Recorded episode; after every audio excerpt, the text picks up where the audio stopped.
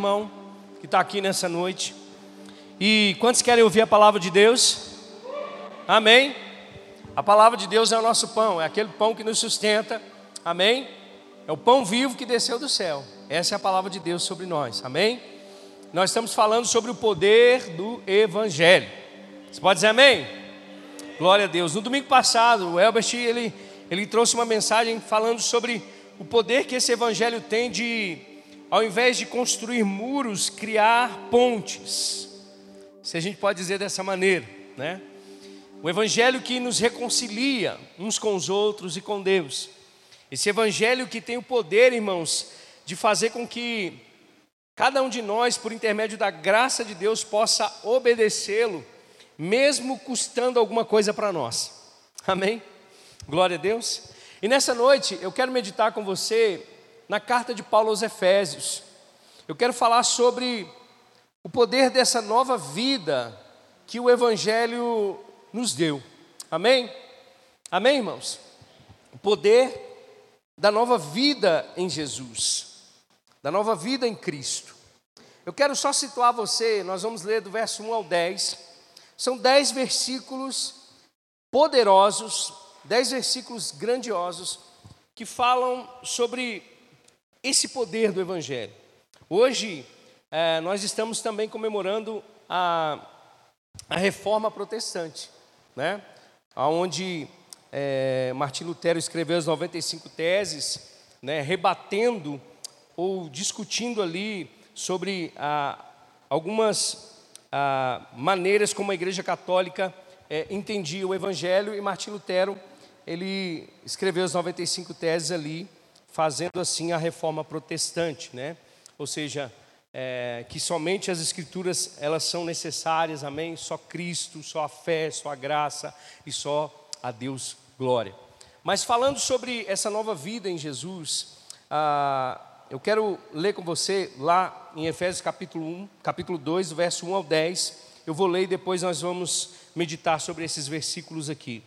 A Bíblia vai dizer assim: vocês estavam mortos em suas transgressões e pecados, nos quais costumavam viver quando seguiam a presente ordem deste mundo e o príncipe do poder do ar, o espírito que agora está atuando nos que vivem na desobediência. Anteriormente, todos nós também vivíamos entre eles, satisfazendo as vontades da carne, segundo os seus desejos e pensamentos. Como os outros, éramos por natureza merecedores da ira. Todavia, Deus, que é rico em misericórdia, pelo grande amor com que nos amou, deu-nos vida com Cristo, quando ainda estávamos mortos em transgressões. Pela graça vocês são salvos. Deus nos ressuscitou com Cristo e com Ele nos fez assentar nos lugares celestiais em Cristo Jesus, para mostrar nas eras que hão de vir a incomparável riqueza de Sua graça, demonstrando em Sua bondade para conosco em Cristo Jesus pois vocês são salvos pela graça por meio da fé. Isso não vem de vocês, é dom de Deus, não por obras para que ninguém se glorie, porque somos criação de Deus, realizadas em Cristo Jesus para fazermos boas obras, aos quais Deus preparou antes para nós a praticarmos. Amém? Glória a Deus. Eu não sei se você ah, percebe, mas Paulo ele começa trazendo um diagnóstico. E não é um diagnóstico muito bom. É um diagnóstico que ah, de morte espiritual de todo homem. Um diagnóstico de profunda separação entre o homem e Deus.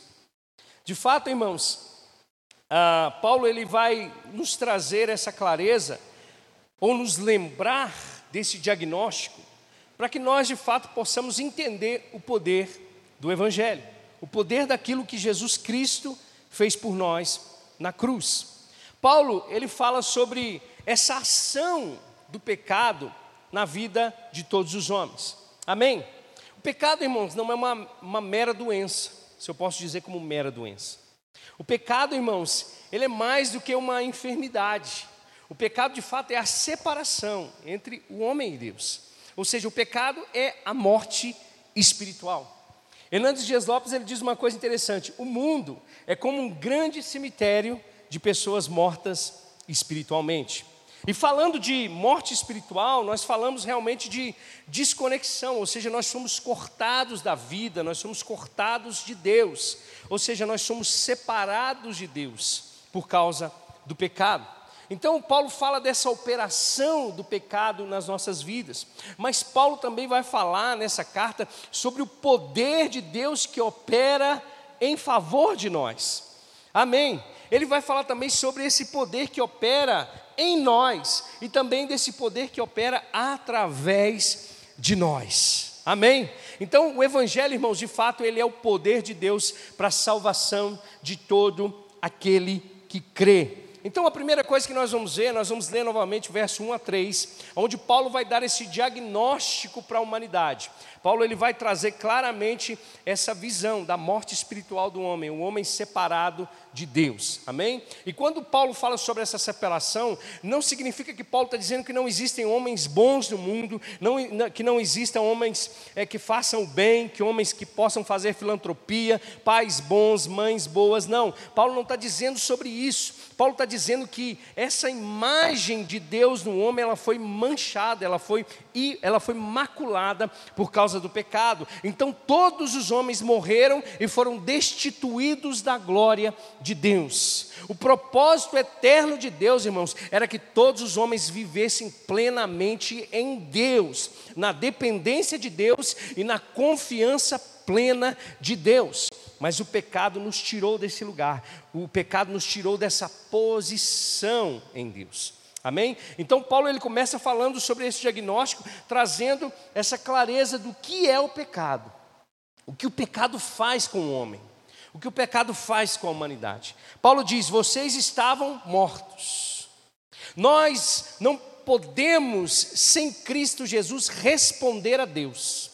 Assim como o corpo, ou o homem, quando morre, a alma é separada do corpo, quando o homem morreu espiritualmente, ele foi separado de Deus. Então o que Paulo está dizendo é que todos, todos os homens estão mortos, não conseguem corresponder aos estímulos de Deus e nem viver para a glória de Deus. Por quê? Porque estão mortos. Ele vai dizer: vocês estavam mortos em suas transgressões e em seus pecados. Amém? Paulo usa duas palavras aqui interessantes. Ele fala sobre transgressões e ele fala sobre pecados.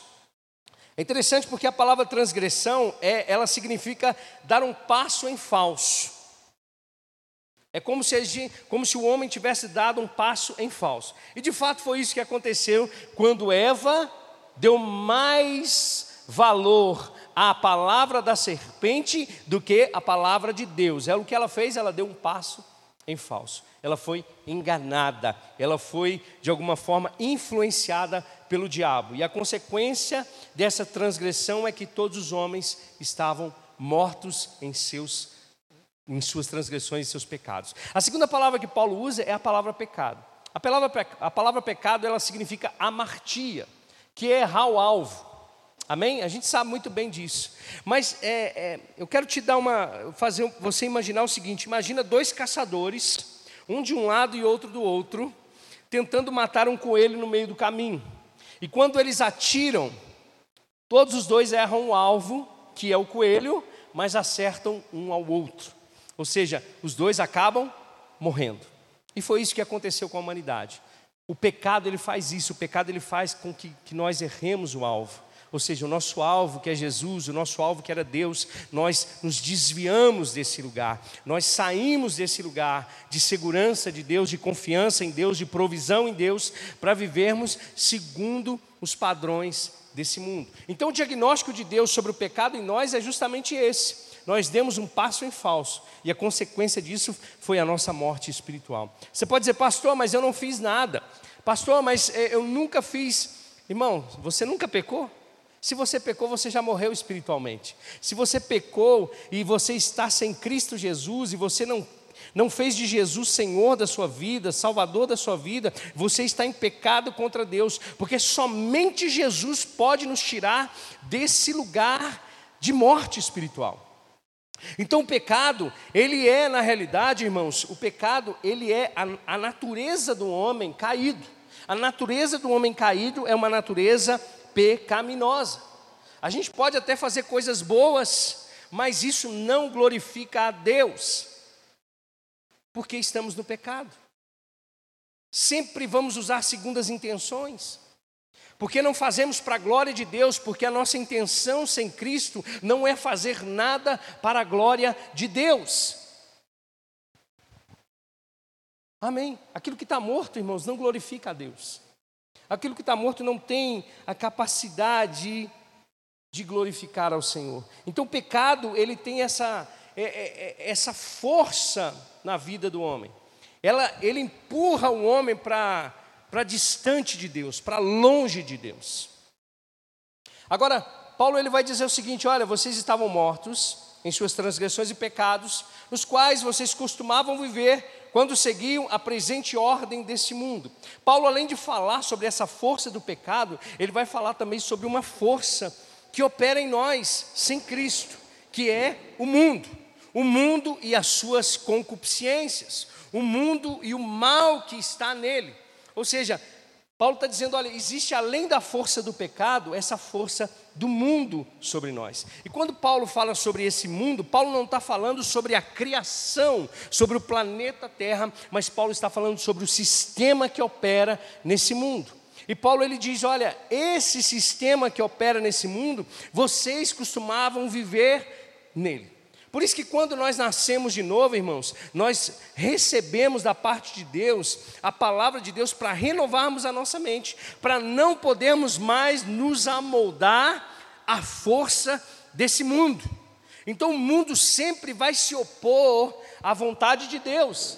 O mundo sempre vai nos empurrar para longe de Deus. Existe a força do pecado, mas existe também a força desse mundo. Então o diagnóstico do Paulo é: Além de estar mortos em, em, transgressões e pecados, existe uma força que opera sobre a vida daqueles que estão sem Cristo, o mundo, o sistema desse mundo.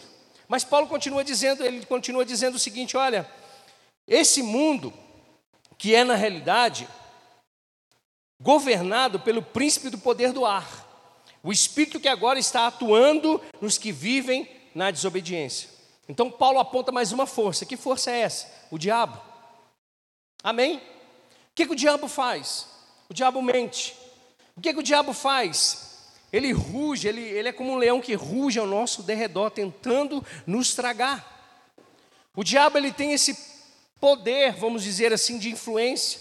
O diabo tem esse poder de, de alguma forma, fazer com que, às vezes, a gente dê mais crédito naquilo que ele está dizendo do que, o que, do que o que Deus diz. Amém? Nós temos uma luta, irmãos contra o inimigo das nossas almas. Ele é um opositor, ele se opõe a tudo aquilo que Deus fez. Ele se opôs à criação. O diabo, ele foi o primeiro a se rebelar contra Deus e deseja que todo homem viva rebelde a Deus. Como que o homem vai viver rebelde a Deus, ignorando a Deus? Como que o homem vai viver rebelde a Deus, ignorando a sua verdade, ignorando a sua palavra? E o diabo influencia, irmãos, o sistema desse mundo. O diabo ele tem esse poder de tentar nos tirar desse lugar do poder de Deus e da graça de Deus. Ele tenta todos os dias contra nós. Amém? Ele vai dizer: a presente ordem desse mundo e o príncipe do poder do ar, o espírito que agora está atuando naqueles que vivem na desobediência. Então, todos aqueles que estão sem Cristo estão vivendo em desobediência a Deus. Amém?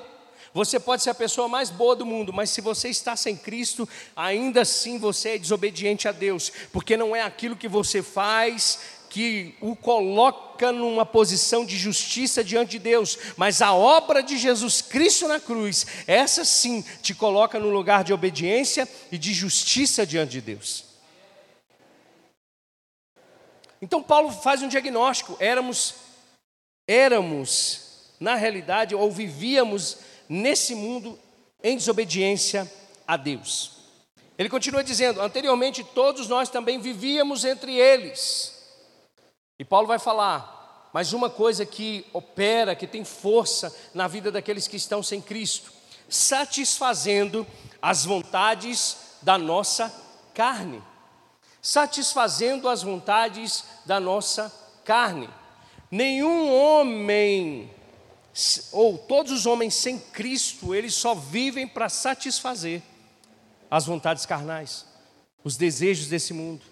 Sem Cristo nós damos força para que a carne ela nos guie para esse lugar de distância de Deus. O homem morto espiritualmente, ele só corresponde aos estímulos da carne. O homem natural não consegue discernir as coisas do espírito. Somente aqueles que nasceram de novo conseguem discernir espiritualmente todas as coisas. Então Paulo fala sobre a influência da carne na vida daqueles que estão distantes de Deus. E ele vai dizer: seguindo seus desejos e pensamentos, pensamentos inúteis. Paulo chega a escrever em Efésios capítulo 4: pensamentos vazios.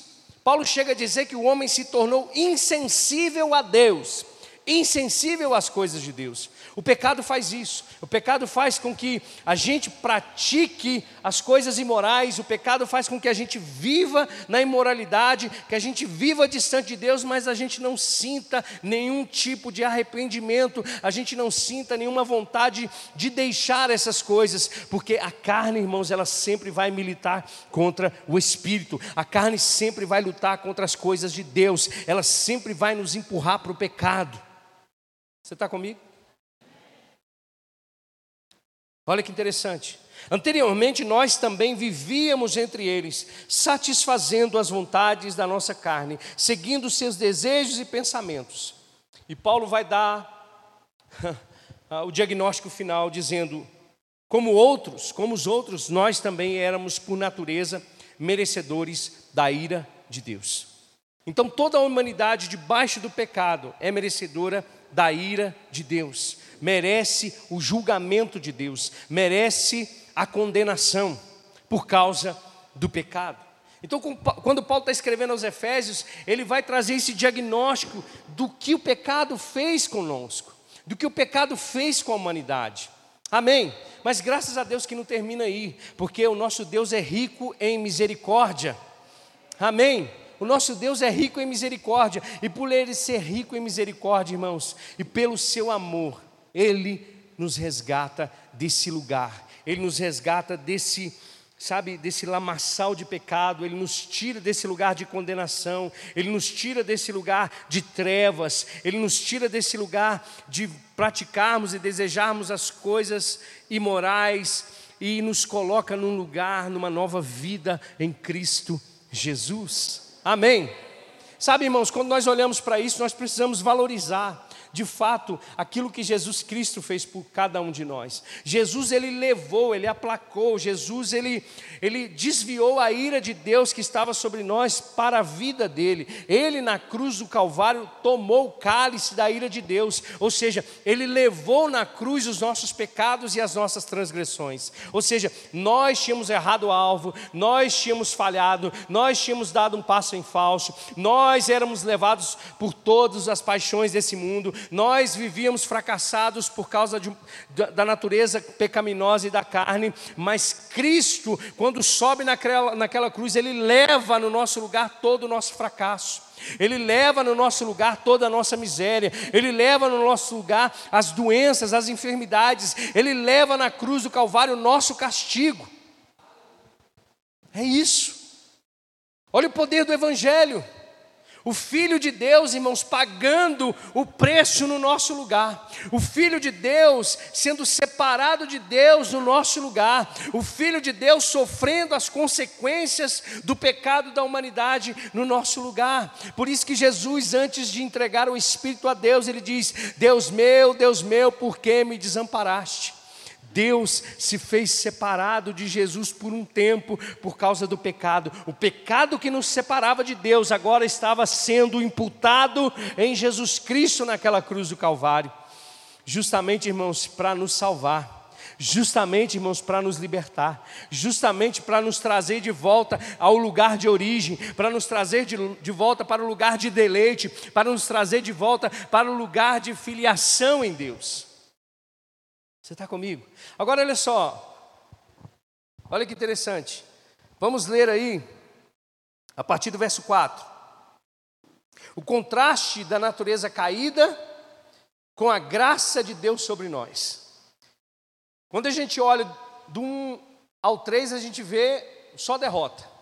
A gente vê o fracasso. A gente vê que o homem, o que ele fizer, o que ele tentar, ele não vai conseguir se aproximar de Deus. Mas olha só, a partir do verso 4 ele vai dizer: Todavia, Deus que é rico, diga comigo, Deus é rico. Mas ele é rico em quê? Em misericórdia. Amém. O que é misericórdia? Misericórdia, irmãos, é a clemência de Deus. É Deus tirando de, de cada um de nós aquilo que nós merecíamos, a condenação. Deus deveria ter batido o martelo, dizendo: vocês estão condenados eternamente a viver sem a minha presença. Mas Deus, sendo rico em misericórdia, ou seja, não imputou sobre nós este castigo, ele imputou sobre a vida do seu próprio filho ele fez com que o próprio filho dele fosse condenado na cruz por nós. E a Bíblia vai dizer: olha, todavia Deus que é rico em misericórdia, pelo grande amor com que nos amou. a base de tudo, irmãos, o amor de Deus sobre nós. A base de tudo, o amor de Deus sobre a sua criação. É o que João diz: pois Deus amou o mundo de tal maneira que deu o seu único filho ou seja, a base desse sacrifício, a base dessa misericórdia, o amor de Deus sobre cada um de nós. E sabe, irmãos, é isso que deve nos manter distante do pecado. É isso que deve nos manter distante do curso desse mundo. É isso que nos deve manter distante de praticar os desejos da carne. É isso que deve nos manter longe da influência do diabo. O amor de Deus. O amor de Deus que João diz que lança fora todo medo.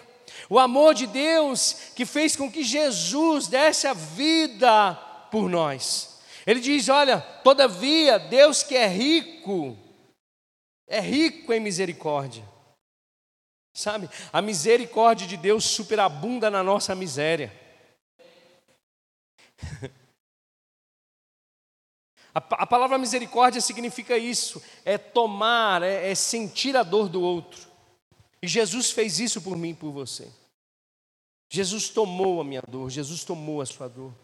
Jesus tomou o nosso fracasso. Jesus tomou, eu estou dizendo tomou, Ele tirou de nós. Ele tirou de nós, Ele tirou de nós. Em muitos momentos da nossa vida, nós vamos, é, de alguma forma, ouvir, talvez da boca do diabo, talvez das circunstâncias desse mundo, que somos fracassados, que somos derrotados, que somos miseráveis, mas quando isso chegar diante de você, entenda: Jesus tomou isso de você, Jesus tirou isso de você na cruz do Calvário. Por isso que Paulo diz que nós somos mais que vencedores em Cristo Jesus. A misericórdia de Deus, irmãos, ela extrapola a miséria, o fracasso do homem. Todavia, Deus que é rico em misericórdia pelo grande amor com que nos amou. Paulo vai dizer: deu-nos vida com Cristo. Olha o contraste. Paulo começa dizendo que nós estávamos mortos, mas a misericórdia e o amor de Deus nos deu de novo vida. Agora não é uma vida qualquer, é a vida espiritual. É a vida espiritual. Deus nos conectou de novo com Ele através de Jesus. Nós estamos de novo conectados com Deus, com a fonte da vida, com a inspiração, irmãos, de Deus. Voltamos de novo a sermos chamados de filhos de Deus. Olha o contraste do pecado: o pecado traz morte, o pecado traz desejos pecaminosos, mas a vida de Cristo nos traz para esse lugar de santificação, nos traz para esse lugar de glórias para Deus. Não poderíamos nunca vivermos para a glória de Deus, mas em Cristo Jesus nós podemos viver para a glória de Deus. Podemos ser sim bons pais para a glória de Deus, boas mães para a glória de Deus, bons filhos para a glória de Deus, bons trabalhadores para a glória de Deus, bons empresários para a glória de Deus, porque Ele nos deu vida em Cristo. Vida espiritual. Agora nós podemos discernir as coisas espirituais, por quê? Porque temos a mente de Cristo, ou seja, o Espírito Santo de Deus em nós, habitando em nós e sobre nós. O Espírito que perscruta todas as coisas, inclusive as profundezas de Deus. Aleluia. Você se alegra com isso?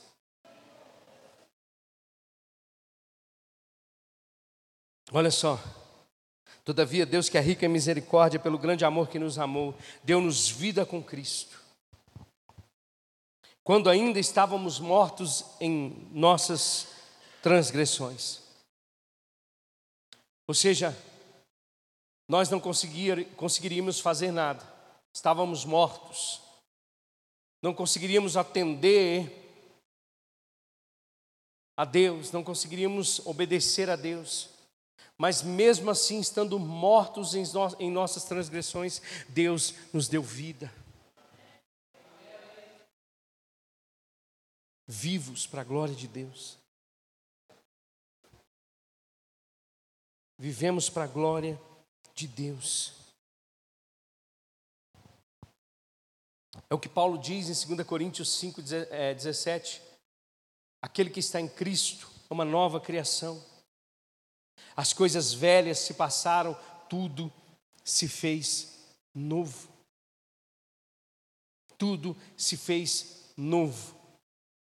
Nós andávamos por aí, irmãos, com escrito de dívida nas nossas costas. Mas aí veio Jesus e tirou esse escrito de dívida sobre nós e fez novas todas as coisas na minha e na sua vida. Você não precisa viver mais distante de Deus.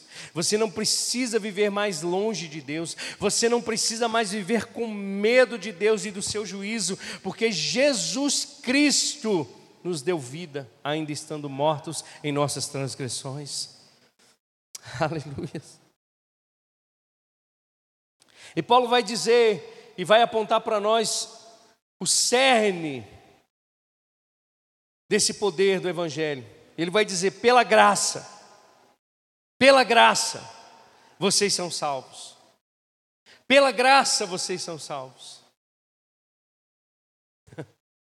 Ou seja, é dom de Deus, é presente de Deus. Sabe, irmãos, dificilmente a gente retribui coisas boas para alguém que fez mal para a gente. A gente sempre vai ter um pé atrás. A gente tem essa dificuldade. Às vezes a pessoa fala mal de você e você vai ficar com o pé atrás naquela pessoa e talvez você não vai querer aquela pessoa perto de você mais. Talvez uma pessoa fez mal para algum tipo de mal para você e talvez, às vezes o nosso desejo é tentar retribuir o mal. É óbvio que isso não é uma natureza cristã, não é algo que provém de Deus, mas é algo dessa natureza. Mas Deus não é assim. Deus não é como os homens que retribuem o mal com mal. Nós fizemos mal. Nós nos procedemos mal. Nós agimos de forma má. Nós pensamos coisas ruins, nós fazemos coisas ruins, mas mesmo assim, pela graça, nós somos salvos.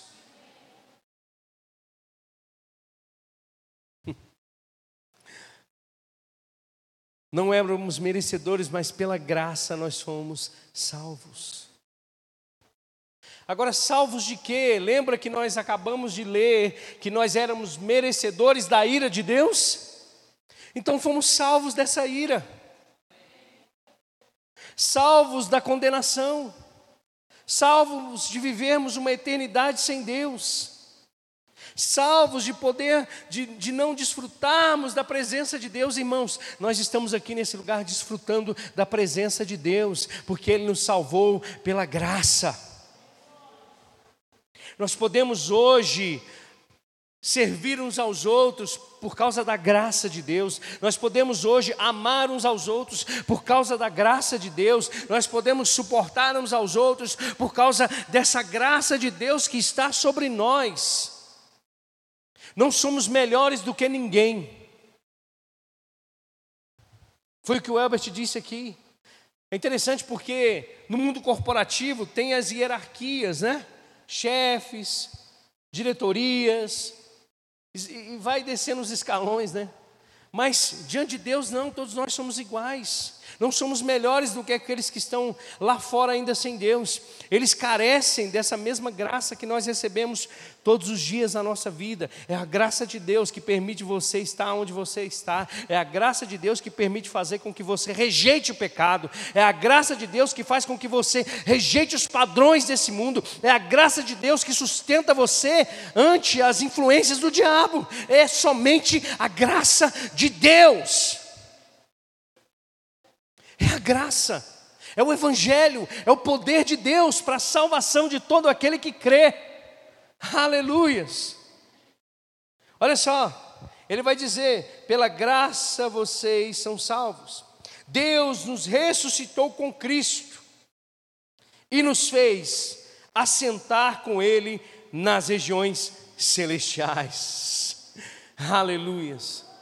Existe um lugar aonde você está agora e não é jogado nas as traças e não é abandonado, é assentado com Cristo nas regiões celestiais.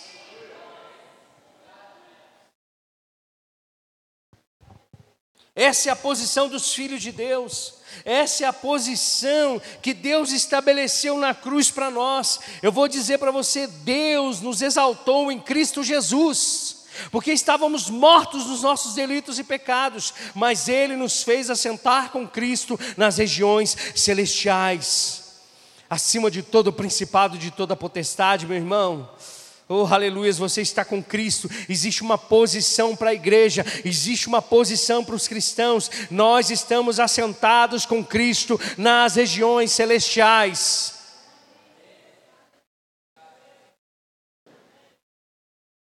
Nós já somos abençoados, providos, protegidos, guardados em Cristo Jesus. Aleluia. Por quê? Porque não estamos mais mortos nas nossas transgressões e nos nossos pecados. Estamos agora assentados com Cristo nas regiões celestiais. Aleluia. E ele vai dizer uma coisa interessante. Ele vai dizer: olha, para mostrar nas eras que hão de vir a incomparável riqueza da sua graça, demonstrada em sua bondade para conosco em Cristo Jesus. Ele está fazendo tudo isso para demonstrar o seu poder e a sua graça. Sabe o que vai acontecer quando a gente chegar no céu? A gente vai chegar lá, aí eu vou ver o Elbert lá, eu e, eu, eu vou ver o Elbert, e eu não vou imputar ao Elbert, dizendo, cara, que bom que você está aqui. Eu vou dizer assim, glórias a Cristo.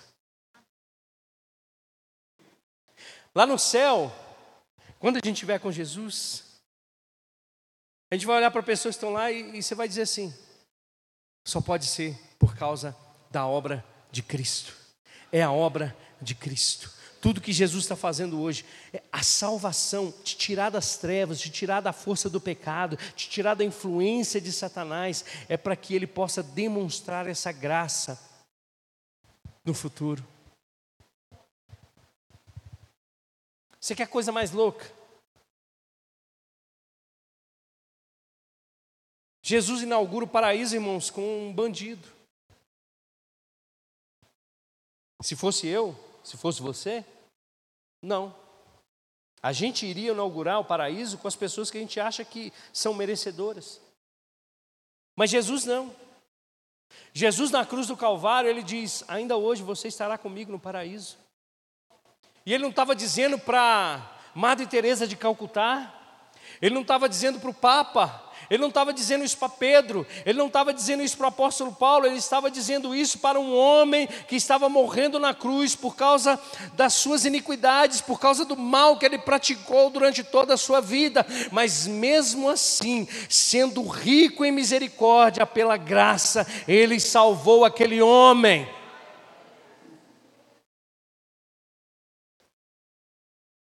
Aí no céu a gente só vai ver a graça de Jesus. No céu a gente vai ver a glória de Cristo. Nós vamos, nós vamos dizer: tudo é por causa de Cristo, tudo é por causa de Jesus. Para demonstrar nas eras que há de vir. Para demonstrar nas, nas eras que hão de vir. A incomparável riqueza da sua graça demonstrada em sua bondade para conosco em Cristo Jesus. A gente vai chegar lá no céu, vai, vai ter umas, a gente vai ter umas surpresas no céu, mas a gente não vai ficar assim, nossa, mas justo você. Não, porque a gente não vai ter tempo para pensar nisso, porque o céu é a glória de Cristo. A gente vai dizer a bondade de Deus, é a bondade de Jesus, nós vamos estar na plenitude.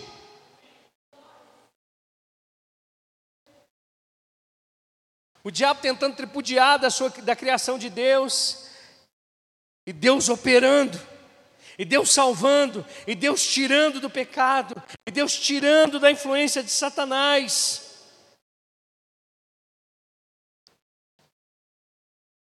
Nós somos coroa da criação de Deus. Amém. A igreja, irmãos, é um grande troféu de Cristo. É para a exaltação de Cristo é para a glorificação de Cristo. Quando nós aqui nesse altar falamos sobre santidade, falamos sobre uma vida é, justa, uma vida digna diante de Deus, diante dessa vocação de Cristo, não é para nos vangloriar, é para a glória de Jesus Cristo, porque a igreja é um grande troféu de Jesus, porque Ele é o único merecedor dela. Ele é o merecedor.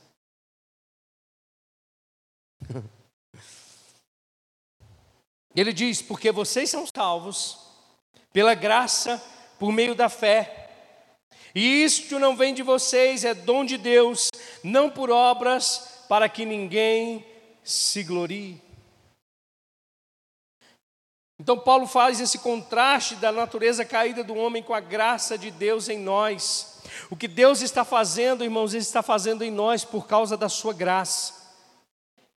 Quando um pecador, irmão, se arrepende dos seus pecados, é pura graça de Deus. É um morto ouvindo a voz de Deus e atendendo o pedido de Deus: volte para mim, venha de volta para casa, venha de volta para os meus braços. Quando o morto ouve, a gente pode fazer a analogia de Lázaro, morto há quatro dias, e Jesus diz: tira a pedra. E ele diz: Lázaro, vem para fora. É isso que Deus faz com o pecador. Ele tira as amarras, ele começa a chamar pelo seu nome, ele começa a atrair esse homem morto nos seus pecados para a sua graça. Ele começa a atrair o homem para Jesus, porque Jesus é o caminho, Jesus é a verdade, Jesus é a vida. Ninguém consegue ir até Deus se não for por Jesus.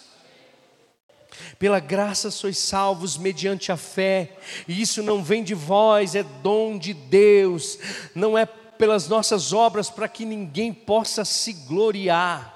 Não é o tanto que nós oramos, não é o tanto que nós jejuamos, não é o tanto que nós lemos a Bíblia, não é o tanto que nós viemos à igreja, não é o tanto de serviço social que nós fazemos, não é o tanto que nós cantamos, não é o tanto que nós servimos a igreja de crianças, não é o tanto que nós pregamos, não é o tanto que nós amamos, não, é pura e simples obra de Jesus Cristo na cruz do Calvário, para que ninguém possa se gloriar naquele dia dizendo: Eu tive um pedacinho disso aqui. Não, ninguém pode dizer, nós só podemos tributar a Deus toda honra e toda glória, aleluia.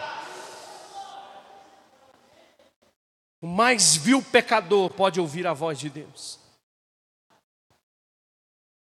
E pode sair desse lugar de escravidão do pecado para viver uma vida de santidade. E pode sair desse lugar, da influência desse mundo, para viver uma mentalidade segundo a vontade de Deus. E pode sair desse lugar de influência do diabo, para viver a influência do Espírito Santo de Deus.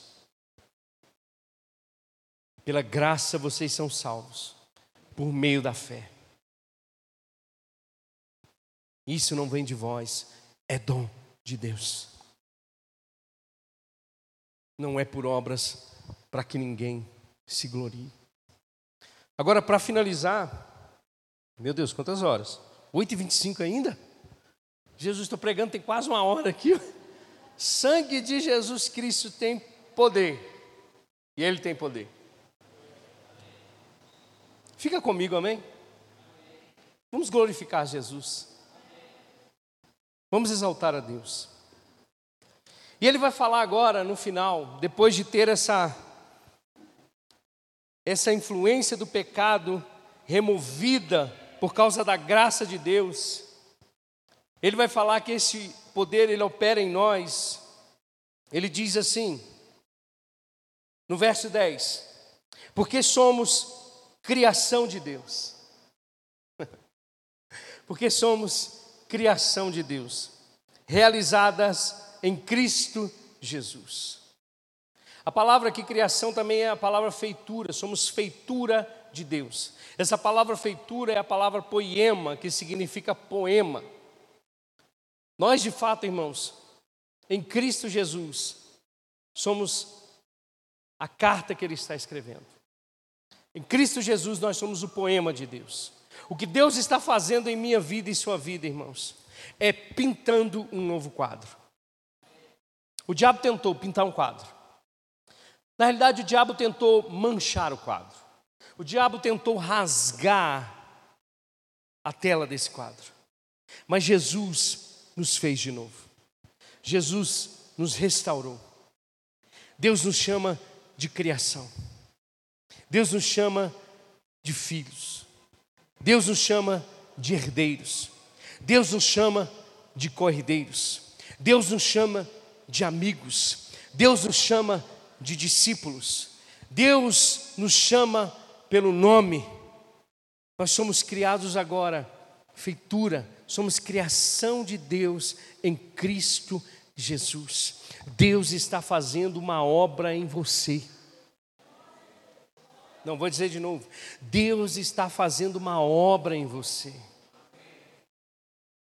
Quando nós falamos sobre o poder de Deus, sobre esse poder do Evangelho, e eu disse isso aqui na semana passada, todos nós, todos os dias, somos transformados pelo poder do Evangelho. Deus está escrevendo mais uma linha na minha e na sua história. Quando nós olhamos para o início, nós vemos uma história de fracasso e de derrota.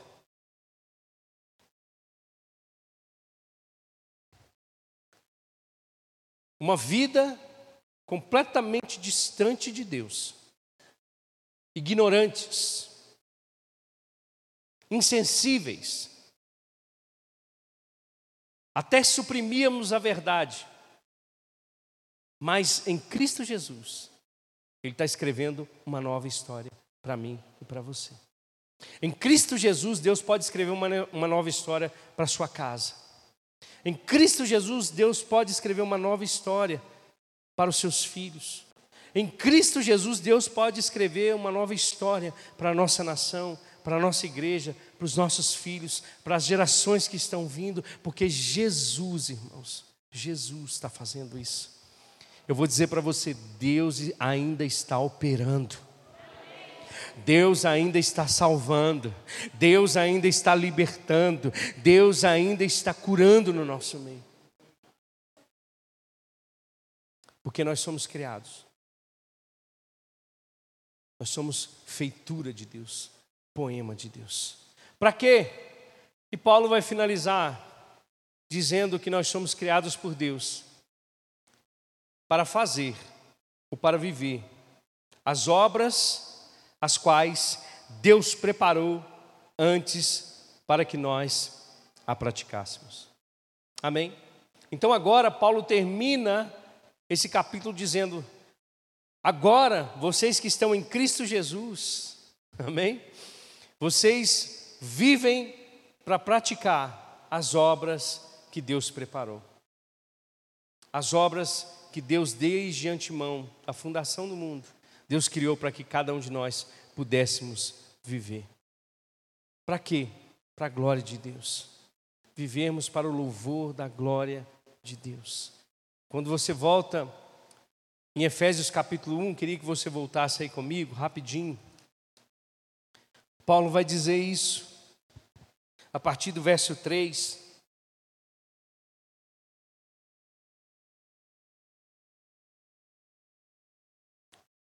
Ele vai dizer assim: Bendito seja Deus, o Deus e Pai de nosso Senhor Jesus Cristo, que nos abençoou com toda sorte de bênçãos espirituais nas regiões celestiais, em Cristo.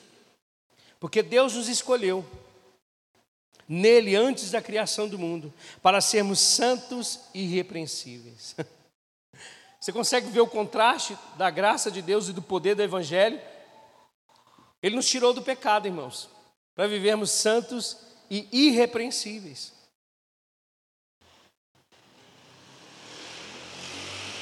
E ele vai dizer mais: em Sua presença. Ou seja, então o que Deus está fazendo agora? Ele está fazendo em nós e está fazendo também através de nós. Ou seja, quando nós entendemos essa graça, nós passamos a viver por intermédio dessa graça, nós manifestamos também essa graça. Nós servimos, nós amamos, nós fugimos do pecado, nós não amamos mais esse mundo, porque o amor ao mundo é inimizade contra Deus. Nós desejamos as coisas do alto, nós almejamos o céu, nós queremos fazer a vontade de Deus, nós queremos atender a voz de Deus, nós queremos de fato cumprir o propósito de Deus sobre essa terra, até que Ele venha.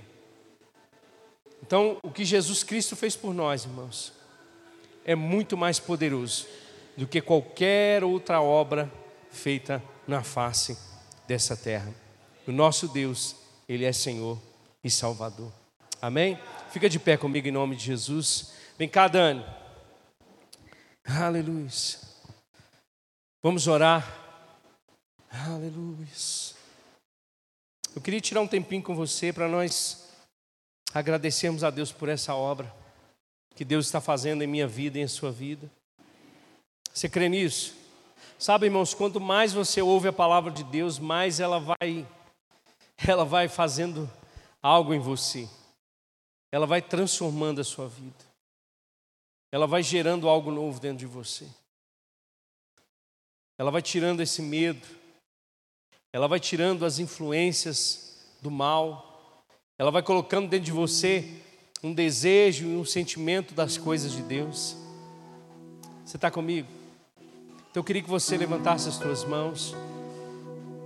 Eu queria que você começasse a agradecer a Deus.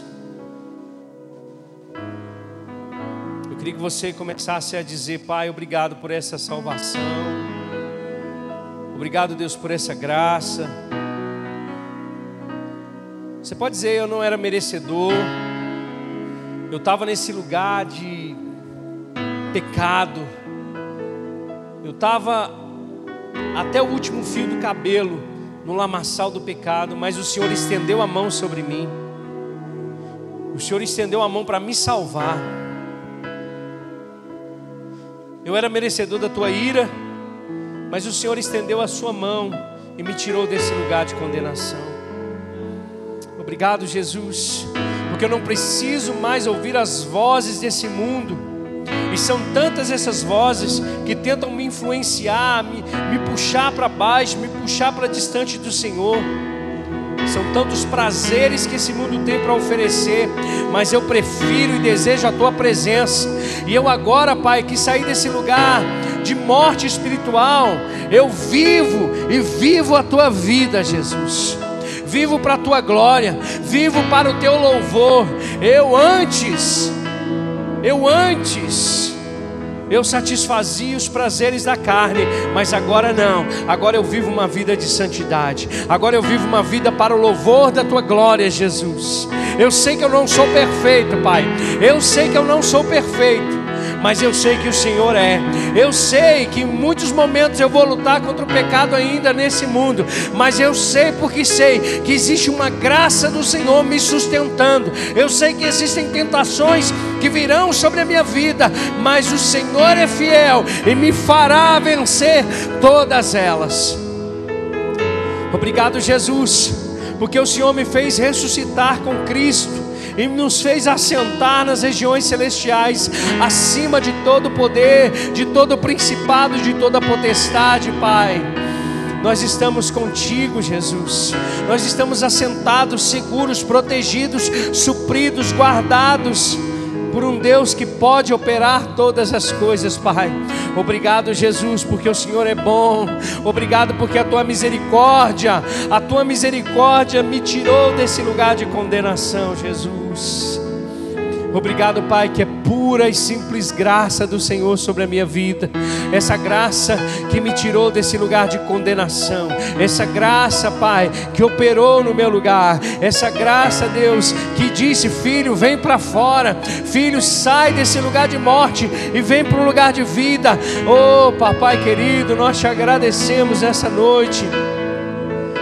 Porque não é pelas nossas obras, não é pela força do nosso braço, não é por aquilo que fazemos, não é por aquilo que pensamos, mas é pela obra de Cristo.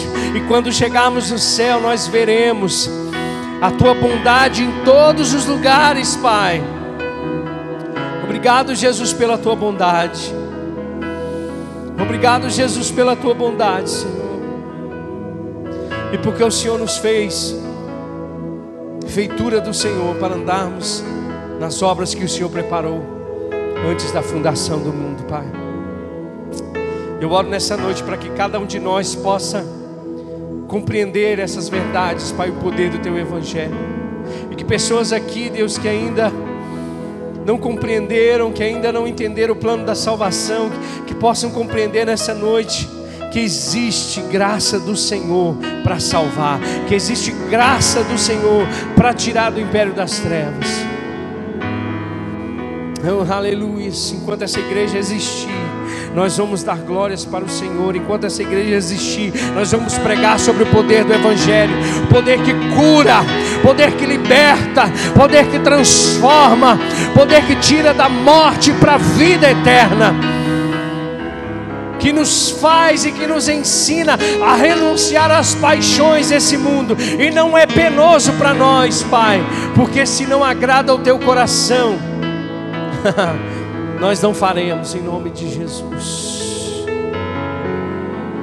Obrigado, Pai. Obrigado, Jesus. Obrigado, Senhor, por tão grandiosa salvação, Pai.